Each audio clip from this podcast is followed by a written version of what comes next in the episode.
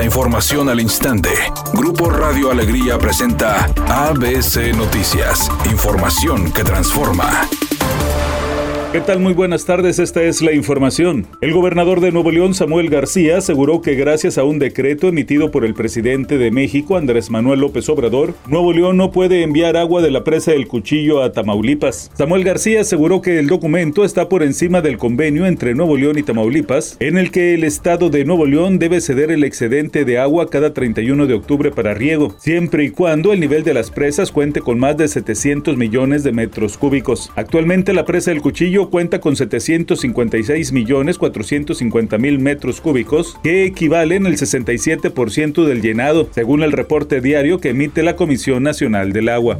La Secretaría de Salud confirmó que, de acuerdo al informe técnico semanal de vigilancia epidemiológica, México llegó a la cifra de 1.627 casos de viruela sísmica, conocida como viruela del mono, que están distribuidos en 30 entidades federativas del país. Solamente Durango y Tlaxcala están exentos de contagios. La Ciudad de México es la entidad con mayor número de casos de viruela del mono con 967. Le siguen Jalisco con 215, Estado de México 141 y Nuevo León con 19 casos confirmados. La dependencia indicó que el 98% de los casos de viruela del mono son en hombres y hay 20 casos en menores de 20 años de edad.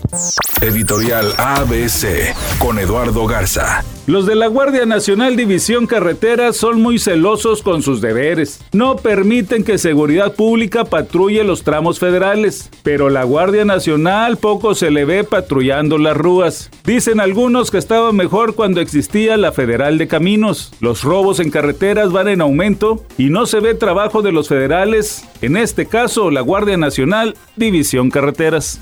ABC Deportes informa, la selección mexicana tuvo una dura derrota contra el equipo de Colombia después de haber jugado un buen primer tiempo donde tomaron la ventaja de dos goles contra cero. La segunda parte en 5 o 6 minutos le empataron al equipo de México y después tristemente se vino la derrota de tres goles por dos contra el equipo colombiano. Mal ensayo el segundo tiempo para la selección mexicana que le restan dos partidos de preparación de cara al próximo mundial.